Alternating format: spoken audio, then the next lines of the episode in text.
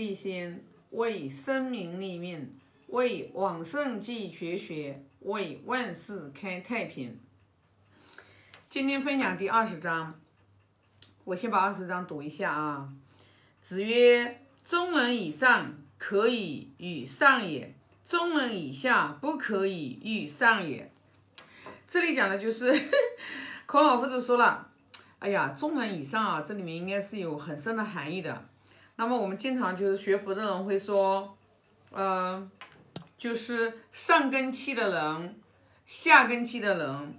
这人讲的，这里讲的是中人以上可以与上也，其实讲的应该是，呃，就是中才华，就是这种就是，呃，叫见识，然后这种就是认知的能力。然后指的是这样子以上的这种人呢，就是你可以给他讲比较深的这些高深的这种义理、高深的这种道理。为什么呢？因为就是《论语》里面不是讲的吗？为上智与下智不移，就是下愚不移，就是上等智慧的人和下等智慧的人是你很难去影响、很难去这个啊改变的。那这里讲的是中人以上，那肯定就是，就是，呃，上人了，知道吧？就是属于层次比高、比较高的这种人哟。呃，那么就是中人以下，那肯定就是是属于下愚的人哦。那这里跟之前讲的是，其实它背后的含义，其实我的理解背后的含义其实是一样的。那为什么，呃，上等根器的人？然后呢，就是你要跟他讲，就是要讲，就是更高深的，就是与上也上，肯定就是比较很层次很高的一些话题，然后呢，他才能理解。那么，呃，中人以下的人，就是他的智慧、他的见识、他的眼界，他很低，那你就不能给他讲，就是很高深的。啊，就像《论语》里面还讲的，就是说。不可与言而语之言，就叫失，你就要失言又失人。也就是什么呢？每个人他都有自己的这个条件，他都有自己的这个就是自己的认知水平。就是说，你如果这个人你自己也不会观，然后呢，你去给他讲他根本都不能理解的这种话题，然后的话。就像之前看到一个故事，就说，呃，就是不可与，就是夏虫不可语冰，就是你跟夏天的虫，它都是属于是三季，它是根本都没有见过冬天的，它根本都不是四季的，所以说你跟三季人，你跟他讲一年四季，他是无法理解的，他是无法理解的，就是因为。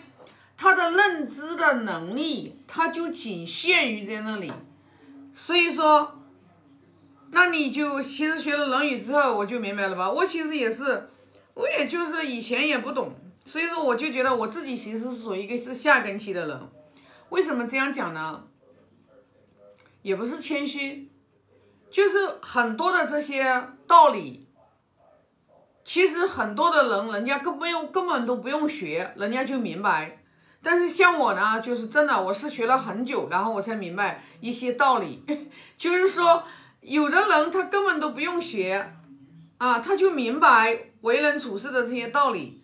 但是我们就是说，如果我们的认知能力，我们都是属于在自维的自己的这个思维空间里面，我们就出不来的时候，那你就需要通过不断的去学习，不断的去打破你自己的天花板。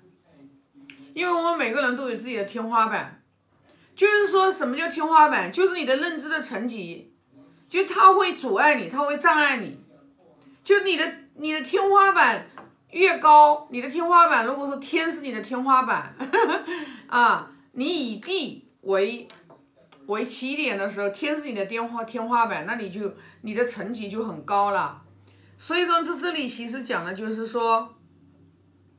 上人以上以上的，嗯，就是说中人以上的人，你才可以给他讲上上，就是讲高深的义理啊。那我们就要注意了。那你问题是你自己如何来分辨呢？你自己如何来分辨你自己是属于哪一种类型的人呢？啊，你要去明白，你首先一个你就要去，你要去，为什么要学经典？我们如果不学经典，那就像我上一章我分享，我们不学经典，我们根本不知道自己是处在哪一个层级，我们的认知水平是在哪里。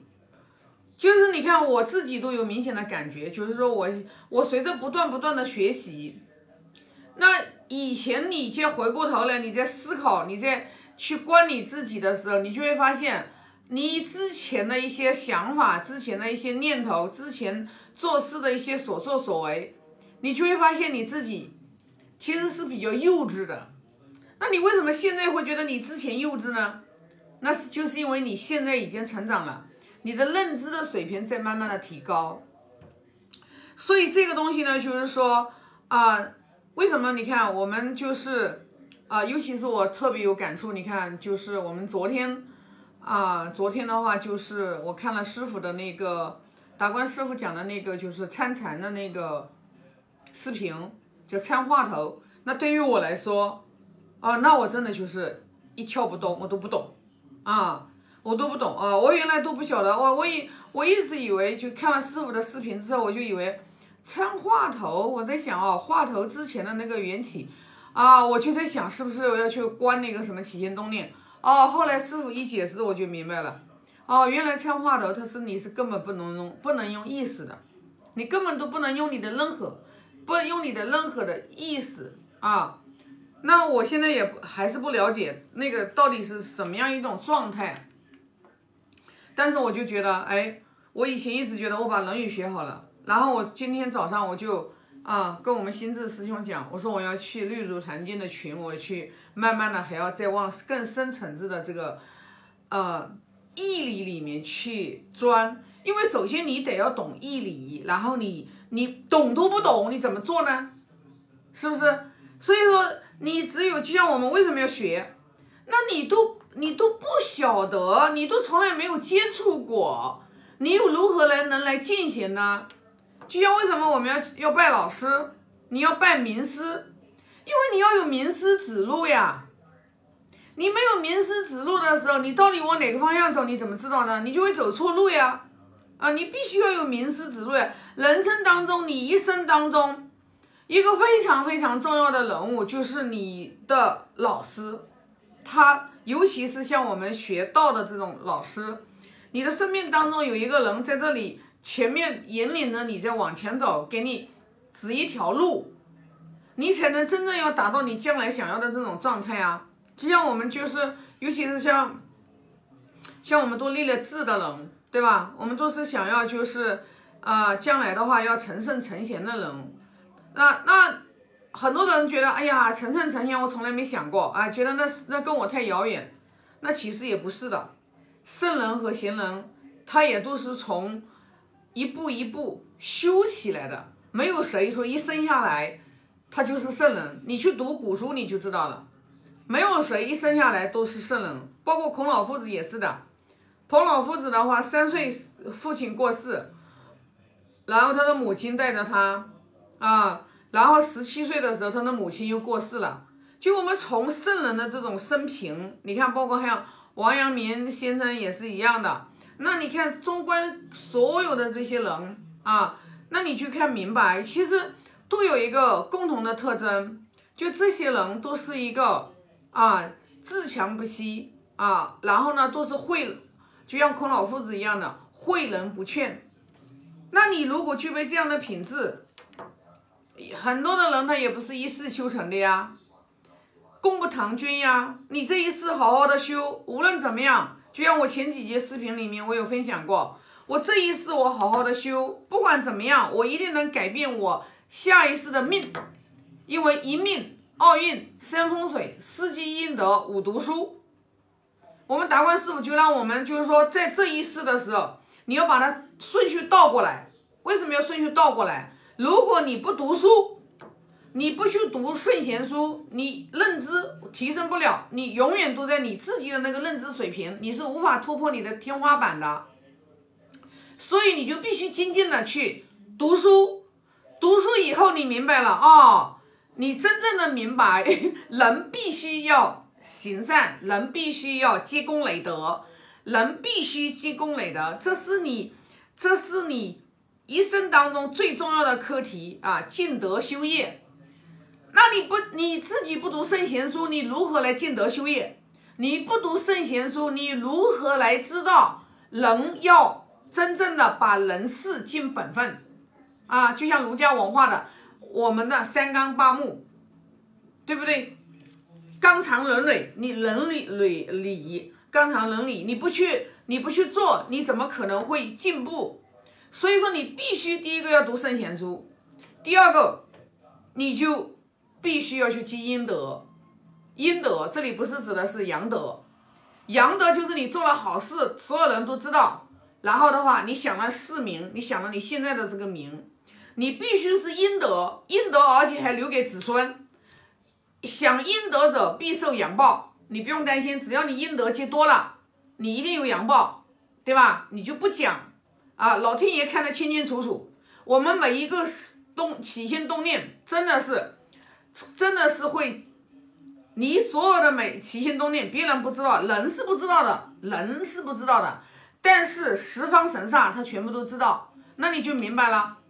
我要积阴德，对吧？然后的话，你把阴德积的多了，风水自然转。因为什么呢？风水在人心，只要你的心善良，你自然而然的，你的整个环境，风风水是什么？就是你的环境嘛，你的人际关系嘛，你的居住环境嘛，你的外在的条件嘛，这些都属于嘛，对吧？然后你的运势就越来越好，你自然而然的人。不是这一生生死观的，你下一世的命，你自然而然就改变了。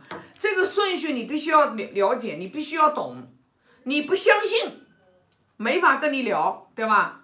像我们以前也不懂呀，像我们也是学了经典以后，我们才慢慢的懂啊。你像达观师傅给我们现在讲什么参话头，你看我们这些人下根器的人，我们就听不懂啊。所以为什么我还要在佛经？啊！我要在六祖坛经的群，我现在进去，我还要以后每个周四的七点到九点半，我要去参加共修，因为我想了解更深的我不知道的一些义理，因为我只有我知道了我这些义理之后，我才能去做。我自己知都不知道，我怎么去做呀？我没法去做呀！啊，所以说呢，中人以上可以与上也。我希望我以后是一个中人以上的人。千万不能做中人以下的人，因为中人以下的人其实都是很固执的、自以为是的、固步自封的啊，都是一根筋的，这个是很可怕的。因为我们把自己囚在一个牢笼里面，我们思想出不来，你的命运想要好不可能的啊。那么二十章的话就分享这么多，现在发个大愿啊，愿老者安之，